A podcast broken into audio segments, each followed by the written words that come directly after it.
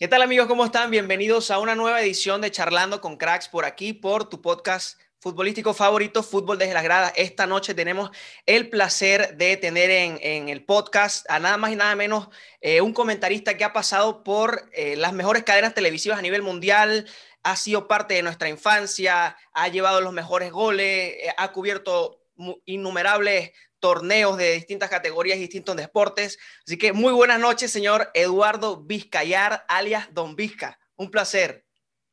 ¿Cómo te va? ¿Cómo estás? Bueno, los goles yo no los llevé porque no relato, pero los goles los llevaba Tapia, Palomo, este, Y, demás redactores eh, de, todos los gustos y todos los colores. Así que, eh, pero bueno, yo estaba ahí, los estaba acompañando a ellos. Comentando, comentando. Sí, los estaba acompañando a ellos. Eh, Hola, muchachos. La primera pregunta, eh, querido Don Vizca. ¿Quién es? ¿Van a hablar todos o vas a hablar solamente vos? No, no, no. Vamos a, ir haciendo las preguntas eh, cada uno. Ok, bueno, pero saludar a los muchachos que se presenten, que ah, saluden. Sí, sí. Yo a saludar. Hola, muchachos, ¿cómo están? Un placer estar aquí con ustedes. Como dijo Xavi, una persona que venimos escuchando desde que éramos pequeños en la televisión, en Sport Center, como Fox. Y un placer. Nunca pensé estar aquí hablando con usted, pero hoy se nos dio el día y gracias por la oportunidad que nos está brindando. Bueno, cómo no, un placer. El otro, Alejandro, ¿cómo te va Alejandro? Hola, señor Eduardo, buenas noches, qué placer estar con usted aquí. La verdad que este, es un honor inmenso ya tenerlo aquí en nuestro programa. Le damos las gracias por estar aquí con nosotros. Y nada, de verdad vamos a disfrutar, a conversar como, como grandes amigos. Y nada, que la pase muy bien con nosotros, señor Eduardo. Gracias. Leandro, ¿cómo te va?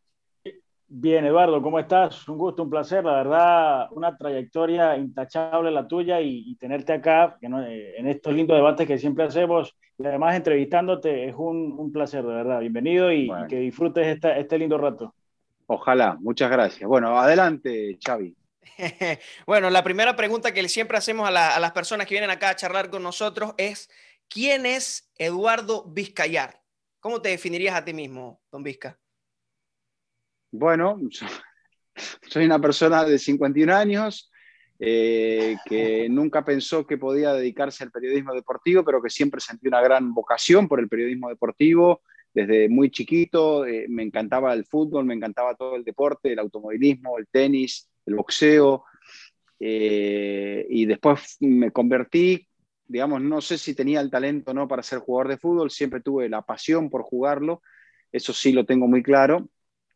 Y bueno, mis padres nunca fueron muy, eh, sobre todo mi padre, como muy inclinado a que yo jugara al fútbol. Entonces, apenas pude, cuando ya había cumplido 16, eh, a mí me gustaba mucho el deporte, pero dije, tenía un compañero en la secundaria y él me propuso entrar a un equipo de atletismo de Boca Juniors. Y bueno, ahí es donde eh, me gustó mucho el atletismo sentí que, lo, que podía tener un margen de progreso y la verdad que progresé bastante. Llegué a competir como juvenil, categoría sub-20 a nivel nacional. Eh, fui campeón de la región metropolitana eh, como juvenil dos años seguidos, este, en la prueba de 1500, 800 metros. Tengo grandes amigos de aquella época. Y ahí empecé en el periodismo cubriendo atletismo. Entonces le tengo un gran cariño. Y honestamente después la vida me fue llevando así como muy accidentalmente aunque siempre le puse mucha, mucho empeño, mucha pasión a cada paso que daba en el camino, a cada persona que me podía enseñar algo. Y señor Eduardo, ¿cómo fueron esos inicios? Empezó con el atletismo, pero ¿cómo fueron esos inicios? ¿Dónde fueron? ¿Cómo, bueno, empecé una revista de atletismo en, Buenos Aires, empecé una revista de atletismo, empecé a escribir, empecé a hacer fotografía, hacía eh, estadísticas, compilaba resultados, bueno, en fin, todo lo que había que hacer por allí. Y después, bueno, la, fotografía a mí me gustaba mucho. Estudiaba ingeniería yo por aquel entonces, ingeniería eléctrica. Tenía un trabajo en la empresa de electricidad de Buenos Aires. Y, bueno, eh, todavía aspiraba a tratar de mantenerme por todos los lados, pero bueno, entre el estudio, el entrenamiento y el trabajo se me hizo complicado. Es allí donde, bueno, eh, empiezo a hacer esto a través de la fotografía y empiezo, bueno, a hacer periodismo, eh, empiezo a dedicarme al periodismo y, bueno, el camino poquito a poco me, fui mejorando, este, fui evolucionando y, bueno, eh, a través de la fotografía que hacía para esta pequeña revista de atletismo, caí eh, a tener una oportunidad en la editorial Atlantia, que publicaba la revista El Gráfico. Y bueno, trabajo entre el año 90, finales del año 91 y mediados del año 95 como reportero gráfico de Atlántida y entre las revistas que tenía la editorial Atlántida estaba el gráfico. Y bueno, este, ahí es donde hice grandes conexiones, aprendí mucho más, este, eh, traté de nunca descuidar el aspecto periodístico, de seguir aprendiendo. Y, bueno, cuando termino en Estados Unidos, eh, porque la vida me, trajo, eh, otra historia, nada que ver a nivel personal, me casé, conocí a una mujer estadounidense, me casé con ella, tuvimos un hijo. y bueno, se me dio la posibilidad, cuando, ya estando, viví en Atlanta al principio, ya estando allí, de, de ir a hacer una prueba a CNN y al noticiero. Y bueno, em, empecé como redactor y eso ya había hecho algunos otros trabajos freelance con, con un gran amigo en, en, el canal TNT y eso, el conocimiento de la recomendación de él me llevó a que me dieran una oportunidad en producción en ESPN. Y ahí conocí a Luis Omar Tapia y Luis hizo que me dieran una eh, eh, oportunidad para comentar fútbol. Y así es como empecé. Wow, increíble. Qué bueno. Siempre tuve la suerte de encontrarme a alguien que me ayudara. Por eso yo digo que en la vida eh, lo más importante que uno le puede dar a una persona es la oportunidad. No vale que le des dinero, no vale que le des este, algo material que supla el deseo. Y la oportunidad despierta ese deseo, porque después de la oportunidad uno quiere mantenerse, quiere seguir aprendiendo, quiere no defraudar a esa gente que te ha dado la oportunidad. Entonces, el valor de la oportunidad, yo no soy ningún profeta, ni tengo frases, ni tengo nada de eso, pero yo he entendido que las personas que te pueden dejar algo y que te pueden dar una oportunidad son las más valiosas que hay en la vida. Así es. Qué bueno, qué, qué bueno, qué bueno, Eduardo.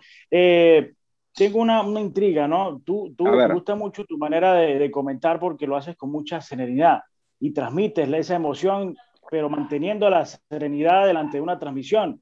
Eh, pero ¿cuál ha sido ese momento que más eh, te ha llevado a sentir una emoción eh, grande durante una transmisión? ¿Cuál ha sido ese momento más glorioso, por alguna manera llamarlo, que hayas estado en un partido que, te haya puesto la piel de gallina, ¿no? Mira, yo creo que en el partido donde más presión sentí, quizá porque, y ahora entiendo en el contexto, eh, lo que representaba fue la final de la Intercontinental del 2000 entre Boca y Real Madrid. Y nos criticaron mucho en Argentina porque, claro, éramos Ricardo Ortiz y yo, dos personajes que no tenían el recorrido que la gente de Argentina quería ver en un partido de, esa magnitud. Y yo sentí un poco los nervios y sentí la emoción del partido eh, y quizá carecía de las herramientas que, por ahí en ese momento a ese nivel necesitaba como para poder estar a la altura. Y siempre lo, reconoceré y lo reconozco y lo reconoceré.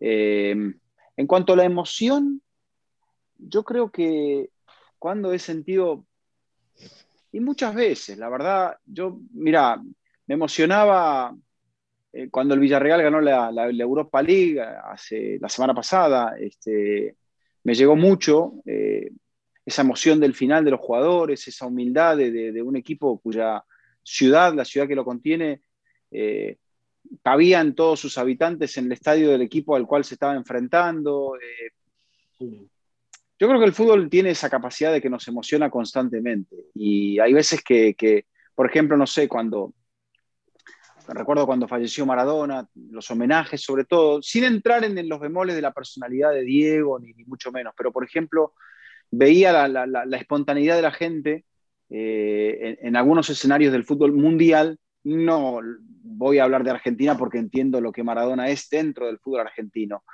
Eh, pero, por ejemplo, lo veía auténticamente a Carlo Ancelotti, que estaba en el Everton, hoy ya está en otro lado, pero mm.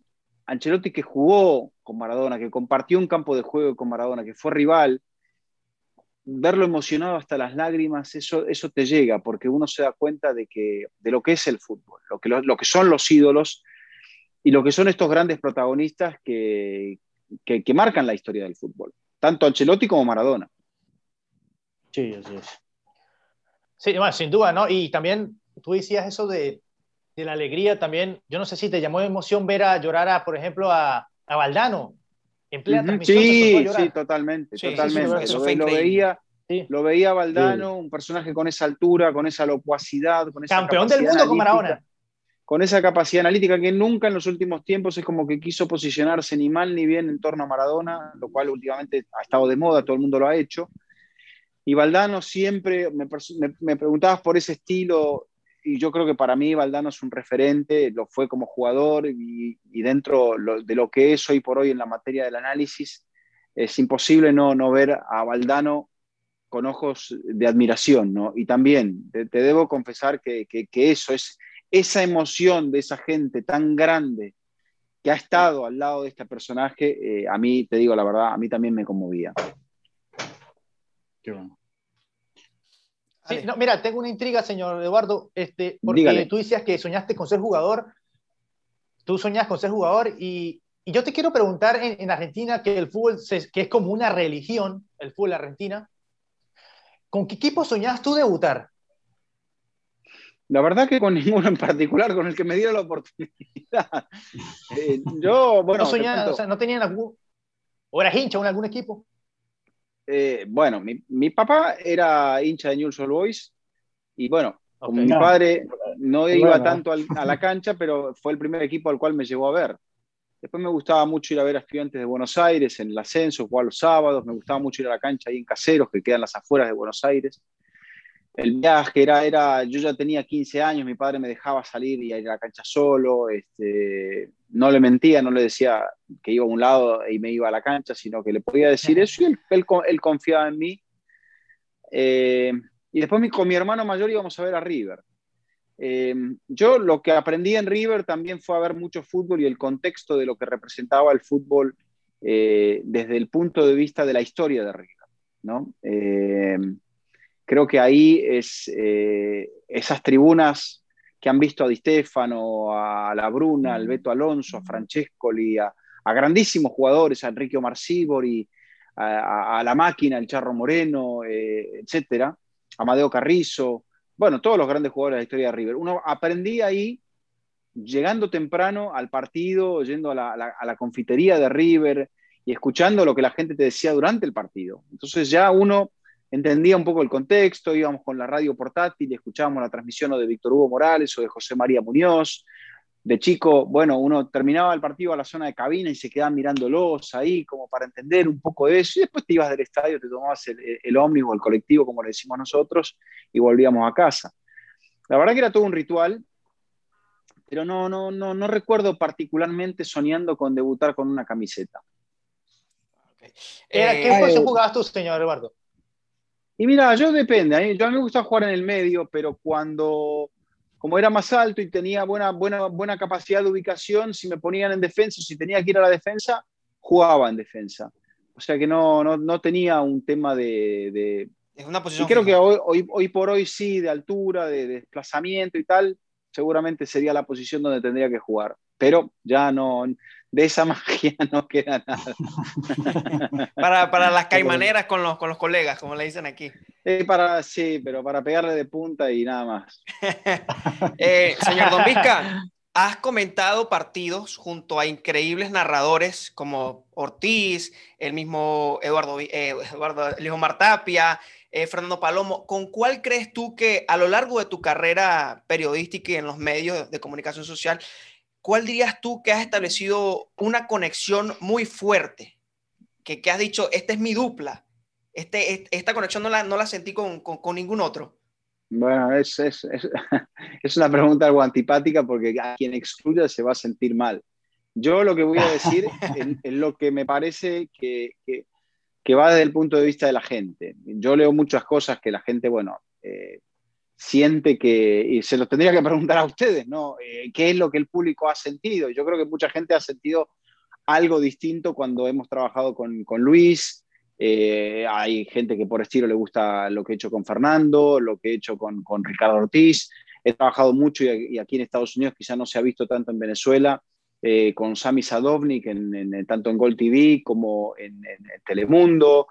Eh, también he trabajado un tiempo largo con Diego Pesolano, tanto en Gol TV, he hecho algunos partidos con él en Telemundo. En mis comienzos trabajaba con Randall Álvarez y a la gente también le gustaba mucho.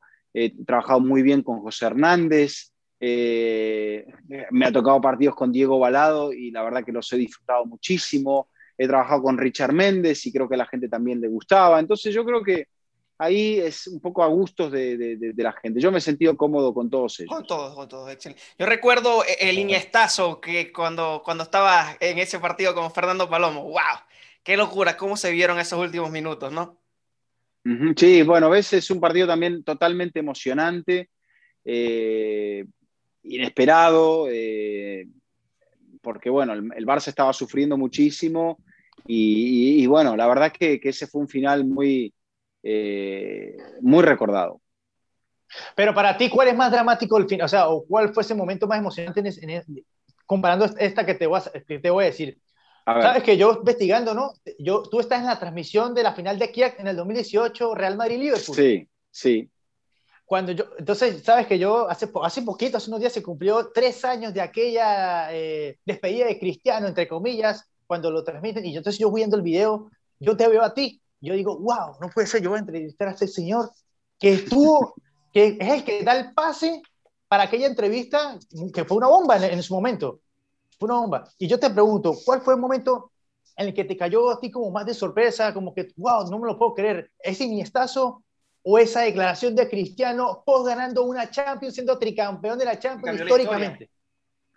Mira, yo creo que en las finales uno se prepara para que ocurra algo muy especial, porque se va a definir algo, se va a definir un campeón, se va a entregar una copa, va a haber un héroe, por ahí va a haber un villano.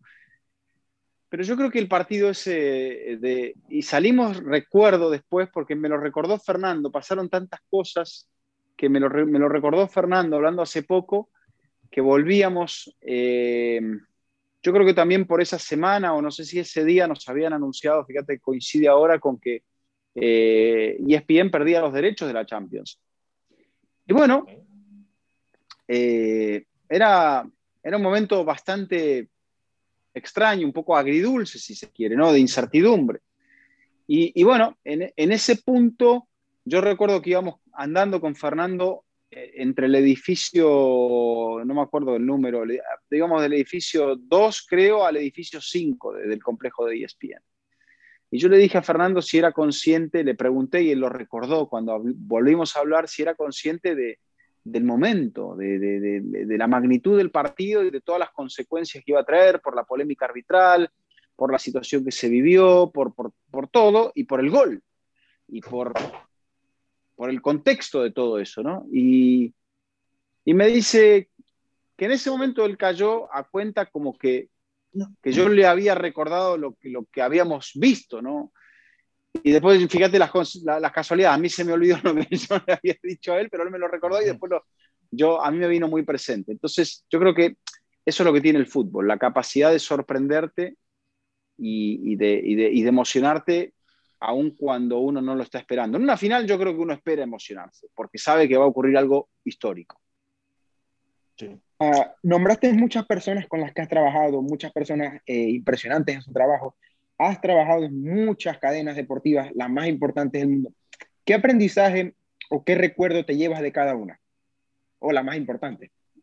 Eh, bueno, también, por ejemplo, ahora he trabajado en Fox con Ricardo Murguía, con Marion Reimers, este, he trabajado con, con, tanta gente como ahí, como otros relatores, con Gustavo Mendoza, con Raúl Orbañán. O sea, ha sido mucha la gente eh, Carlos Velasco, con la cual he tenido eh, eh, la, posibilidad, la suerte de trabajar y, yo no puedo decidir cuál que lo decía la gente porque me parece que trabajamos para la gente, no, no, se trabaja para mí.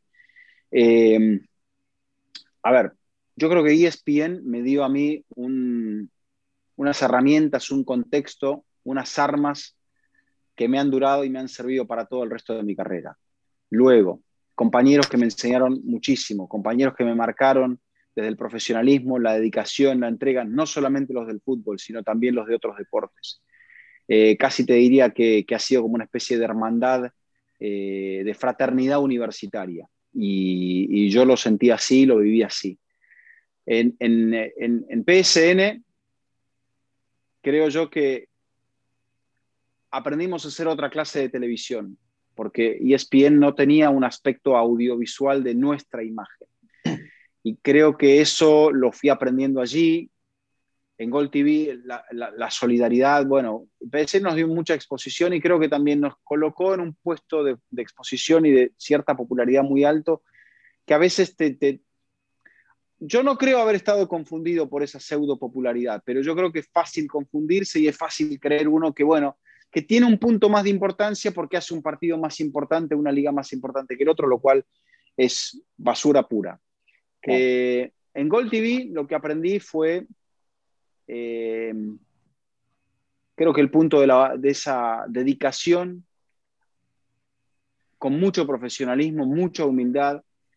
Y después yo creo que a partir de ahí, no digo que tenía yo toda, volví a aprender mucho cuando regresé a ESPN, pero luego me parece que eh, ha sido algo ya de detalles, ¿no? De incorporar detalles, de visualizar cosas que, te marcan de, de compañeros, compañeras, que, que te abren un poquito más la mente. Y yo creo que la capacidad de, no perder esa apertura de la mente es lo que uno nunca debe perder, que creo que eso nos, debe acompañar siempre, porque el público, nuestro público, ustedes en algún momento han sido jóvenes y, aquí están conmigo y en algún momento quizás tengo la suerte de seguir trabajando, habrá otros jóvenes que también estén otra vez en la posición donde están ustedes y bueno, esa capacidad de llegarle a la gente pasa por, me parece, interpretar lo que la gente quiere a cada momento. Y a veces hasta los propios compañeros y compañeras te dan ese punto de saber escucharlos, de saber entenderlos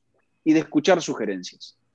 Es como unir cada cosa, o sea, con cada persona que trabajaste en cada lugar, unir todo y eh, vas aprendiendo más y más. Yo creo que te representa cada persona con el estilo que tiene un desafío nuevo, porque el punto que uno debe entender es que la primera comunicación que se da es con la persona que te toca al lado. Y después comunicamos como equipo y con nuestro equipo de producción, nuestro equipo de trabajo, hacia la gente que nos está escuchando, hacia la gente que nos está viendo. Entonces, si nuestra conexión es sólida, me da la sensación de que lo que vamos a proyectar lo va a hacer también. Y después, bueno, estilos, matices, complicidades, eh, escuelas, todo se funde, todo se junta y es allí donde como te digo, cada quien puede preferir a un relator u otro, a un comentarista u otro, pero creo que en el fondo hay un trabajo y un espíritu colectivo que es el que debe prevalecer, porque no, esto es como el fútbol, no hay un futbolista que me dirá, sí, hay uno que es, hace más goles o es más determinante como arquero, como defensor, como mediocampista, pero aquí es, es, un tema de equipo. Así lo funcionamiento, claro, de todo el equipo, correcto. Qué bueno. Eh, qué bueno, qué bueno, Eduardo. Eh, otra otra eh, duda que también que, que, me llega es, lógicamente tienes una carrera larga y muy profesional, muy completa, pero también en esas carreras hay obstáculos, ¿no? Y hay cosas, hay barreras que se tienen que saber sobrepasar y por algún momento lo llenan de duda uno. ¿Cuál ha sido ese obstáculo que, que, te ha puesto a ti en duda y te, o, te ha hecho salir a veces del camino y decir, no, este no era mi camino y, te ha tocado igual que sobrepasarlo, ¿no? Bueno, esos obstáculos están ahí a cada momento. La verdad, eh, al principio yo tuve que salir de, CNN también por, por, un tema familiar y me costó reubicarme, pensé que ya no sabía si iba a tener una oportunidad, volví a hacer prensa escrita, eh, honestamente no, no sabía que iba a ser de mi carrera. Te estoy hablando del año 97, antes de entrar a ESPN. Después, cuando quiebra PSN, fue un golpe también muy fuerte y, yo no sabía exactamente si me iba a poder reubicar en una, en una, posición como esa. La verdad que te da un poco de vértigo, uno mira y decir, bueno, llegué a este punto, ¿qué es lo que sigue? No? Por ahí no, no, no hay una continuidad ni nada, y no hay, hay un vacío, no sigue nada. Entonces uno tiene que tomar cada paso con mucha humildad y eso me, ha, vuelto a suceder en, varios puntos de mi carrera, eh, en algunos por situaciones que, lamentablemente se dan, que, son, no son agradables, porque a veces hay cosas de esta profesión que no son agradables. Eh, bueno, eh, y bueno, ahora también tengo una pequeña encrucijada, porque la realidad es que cada contrato que se termina es, un desafío de ver si te lo van a renovar, si te van a volver a dar una oportunidad. Y ahora eh, tengo esta situación de que la Champions va a cambiar de, detentores de derechos. Y bueno, estamos, estamos viendo en qué dirección se va a mover. y hoy por hoy yo todavía tengo un contrato vigente con Fox, pero eh, no sé exactamente si va a, va a seguir, voy a seguir con Fox, el contrato va a continuar con ellos, o si realmente no voy a seguir comentando la Champions League, eso todavía no lo sé.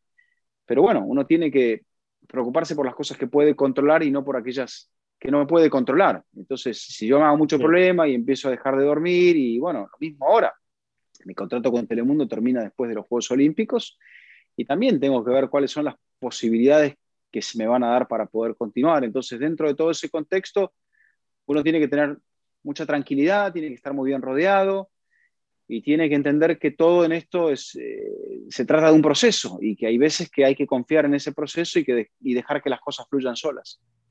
¿Te han cerrado la puerta alguna vez, Eduardo? Si me han cerrado la puerta alguna vez, sí. Sí. Bueno. Bueno, mira, eh, señor Eduardo,